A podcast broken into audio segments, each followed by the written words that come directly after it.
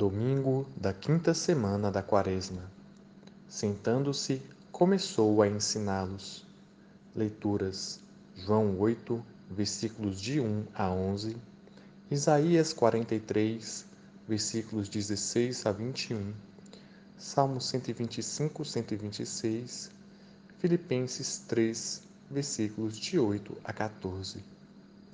Comece sua oração criando um clima de silêncio e escuta, atenção à respiração, ao ritmo cardíaco, à escuta dos sons e ruídos, pacificando todo o seu corpo, sua mente, sua afetividade. Faça a composição vindo do lugar. Imagine o pátio do Templo de Jerusalém, onde Jesus está sentado, ensinando as pessoas. Sinta-se diante do Criador, presente em tudo e em todos suplique a graça indicada para esta semana. Leia atentamente os pontos abaixo e que serão um prelúdio para a contemplação. O Evangelho deste domingo nos situa no Templo de Jerusalém, onde Jesus exerce seu ministério como mestre da vida. Trata-se de um novo ensinamento que parte da vida e desperta o desejo de viver intensamente. E esse ensinamento não é teórico, doutrinal, moralista. Mais uma vez, o mestre Galileu se vê diante de uma mulher, vítima de julgamento, de intolerância e preconceito. Mais uma vez, Jesus toma a defesa dela, abrindo-me uma nova perspectiva de vida.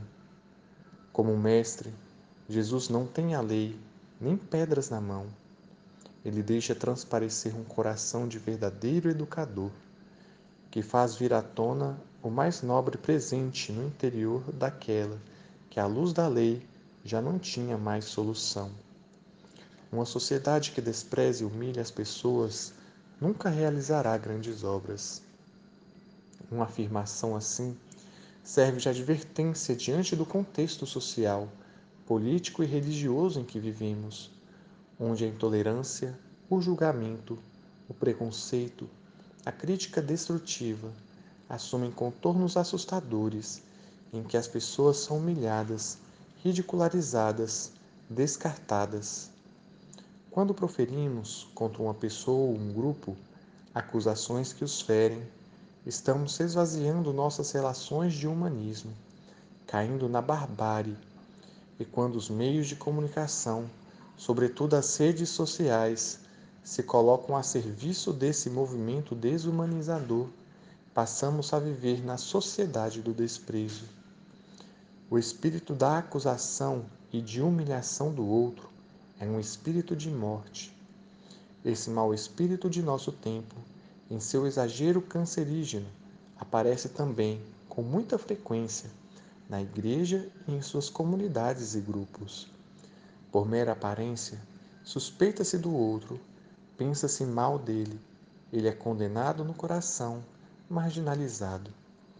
Diante do desapreço generalizado, é preciso deixar ressoar em nosso interior as palavras de Jesus.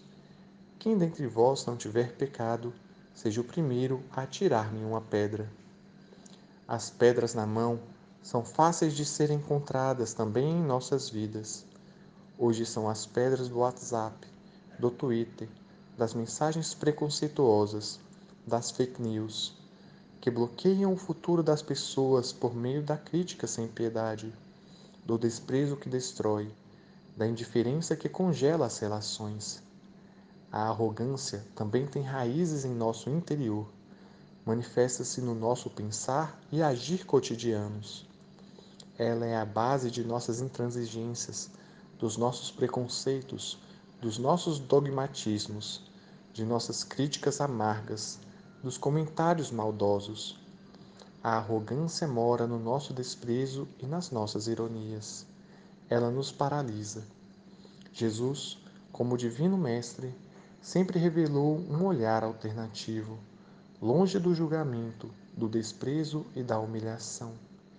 Ele não via as pessoas através do filtro justos ou, ou pecadores, nem projetava nelas suas simpatias ou antipatias, seus medos e suas necessidades. Jesus sempre foi a luz, sem sombras nem exclusões. Ninguém nunca ficou à margem da sua luz, pois seu olhar pousava sobre todo o rosto, sem distinção de raça, língua ou religião. Vivamos esta última semana da Quaresma como um novo tempo para nossa sociedade, para a Igreja, para as comunidades. Queira Deus que nos beatifiquemos uns aos outros em vida, só reconhecendo com um olhar amoroso o profundo, o que há de bondade no coração, a luz que cada um emite, engrandeceremos os outros e faremos com que nossa sociedade, nossa comunidade sejam cada vez maiores. A cultura do encontro, da acolhida, do apreço pelo outro faz chegar o reino de Deus.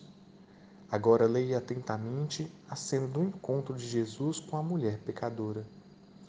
Com a imaginação, faça-se presente à cena, olhando, escutando e observando todas as pessoas, a mulher, os escribas e fariseus e Jesus. Todos os personagens são como que um espelho. Veja os traços de cada um deles presentes em sua vida. Faça um colóquio, relatando a Jesus suas reações diante da cena contemplada.